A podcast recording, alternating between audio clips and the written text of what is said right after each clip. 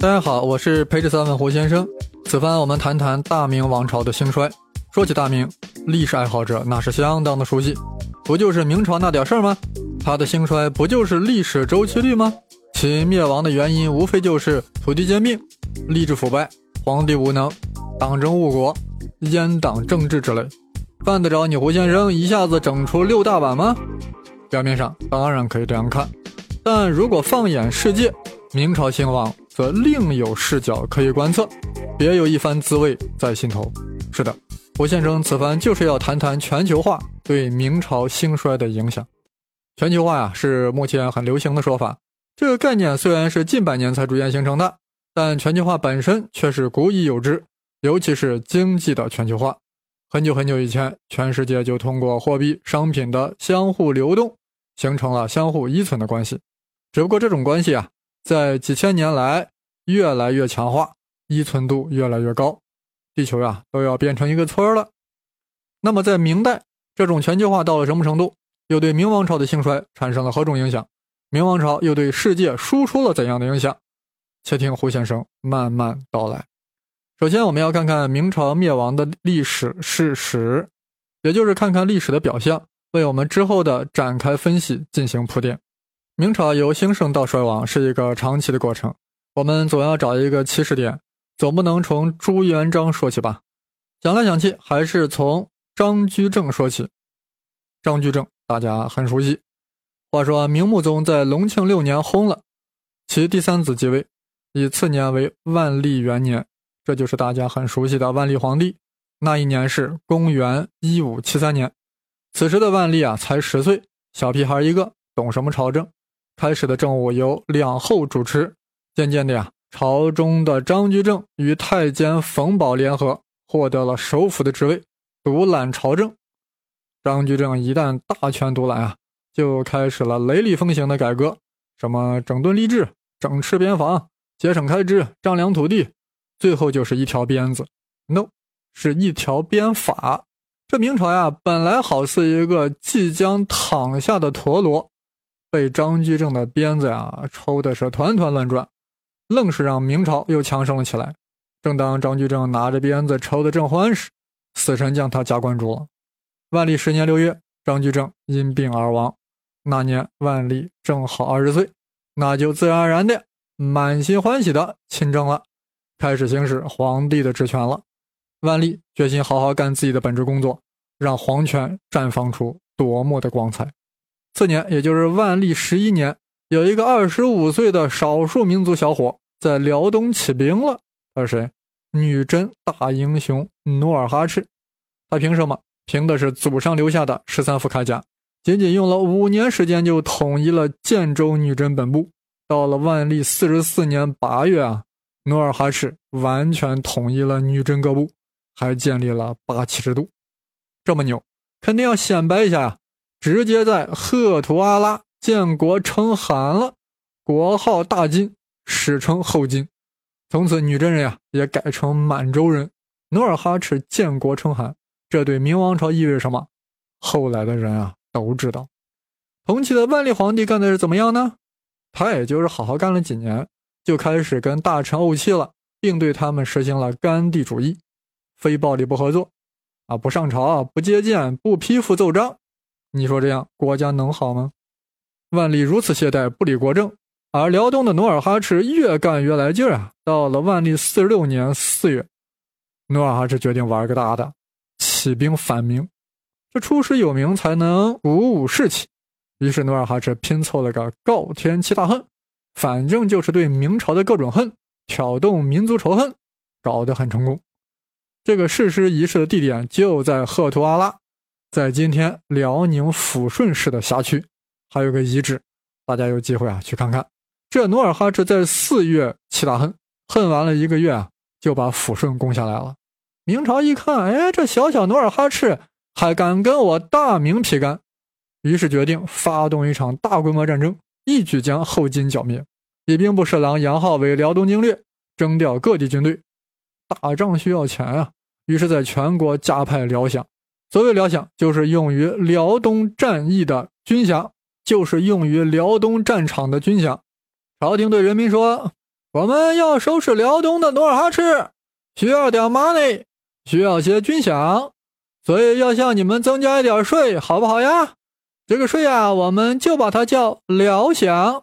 哎，是名字还挺好听的。军队凑齐了，银子凑足了。万历四十七年二月，明军四路进军。一个月后，此处略去二百字。萨尔浒大战，明军大败，明廷拒朝镇海。这努尔哈赤是要翻天呀！于是改派熊廷弼为辽东经略。萨尔浒之战后啊，努尔哈赤乘胜进军，直接就把铁岭打下来了。铁岭作为当今最著名的三线城市，那在当时呀，也是屏蔽沈阳的北大门。新任辽东经略熊廷弼在八月抵达辽阳。一看啊，这后金兵胜呀，决定采取坚守坚逼的之策，就是要坚固防守，渐渐紧逼。说白了，就是要主张积极持久的防御。面对如此尴尬局面，万历皇帝啊也顾不了那么多了，直接就在万历四十八年轰了，啊，算是解脱了。死后还捞了个庙号神宗。所以说，万历皇帝和明神宗呀，那是一回事儿一个用年号称呼，一个用庙号称呼。神宗薨了，其长子朱常洛继位，这就是光宗。本来大家对光宗呀寄予了很大的希望啊，指着他励精图治、扭转形势。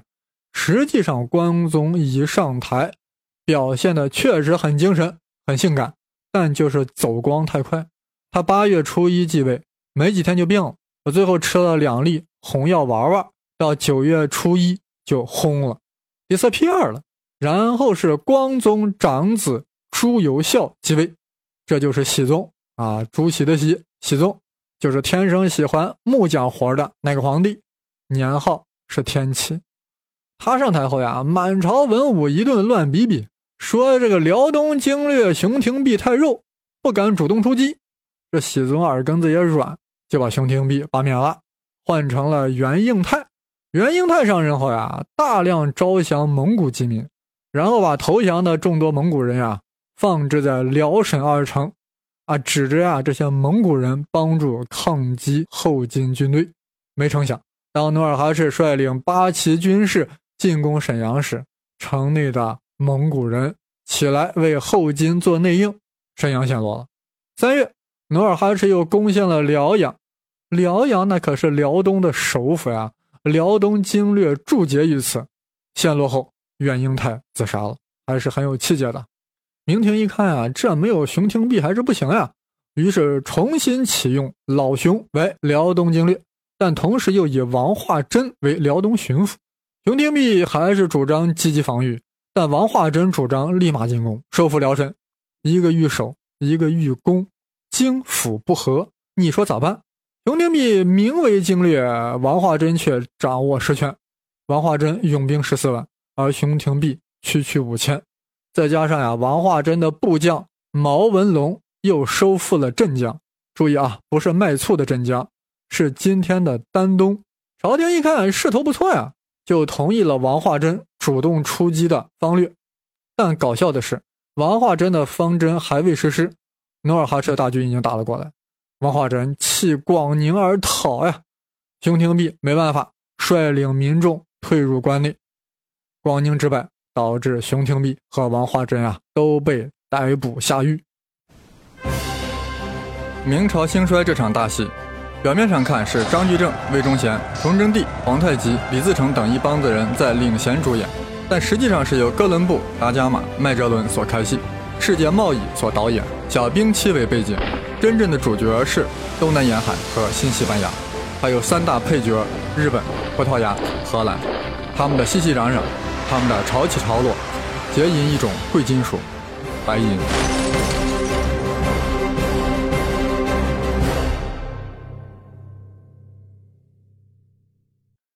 话说天启皇帝明熹宗天生的好木匠，成天在深宫里做家具，把国事呀都委托给了大太监魏忠贤亲奶妈克氏去打理。到了天启四年，魏忠贤被任命为了东厂提督，负责肃清叛逆。而且只对皇帝负责呀，这意味着啥？意味着魏忠贤掌控了朝政大权。当然啊，朝中还是有东林党和他 PK 的。其后呀，东林党人杨涟弹劾魏忠贤二十四大罪，遭到了疯狂报复，导致了整个东林党溃灭了。这样，魏忠贤就完全掌控了朝政。好了，我们还是拐回头看看辽东的形势。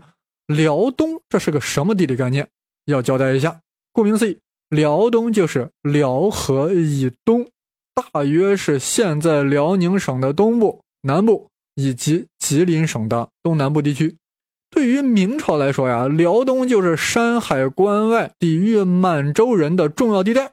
若失去了辽东，满洲人就会直抵山海关下。刚才说到，因为广宁之败，熊廷弼受牵连下狱。那谁接任了辽东经略呢？先是王泽锦，然后是孙承宗。孙承宗呀，大力整顿军务，还采纳了属下袁崇焕的建议，加强宁远的防御。于是派远崇焕及总兵满贵前往守备，在宁远筑城。然后呀，又从宁远向东推进了二百余里，在锦州、大小凌河、嵩山等地啊，兴筑要塞。这样呀，就在山海关外筑起了坚固的防线。天启五年，孙承宗呀，不断的遭到魏忠贤及其党羽的攻击，干脆就辞职回家养老去了。明廷派兵部尚书高帝为辽东经略。高帝这个人啊，主张被动防御，认为关外就没法守，所以啊，马上就下令要求明军将士从山海关外都撤回来，啊，我们就守着山海关就行。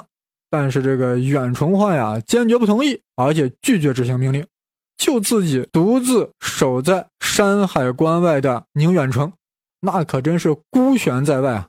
天启六年正月，努尔哈赤率军十三万进抵宁远，远崇焕首次用西洋红衣大炮轰击后金兵营，令努尔哈赤攻城失败，只能撤退。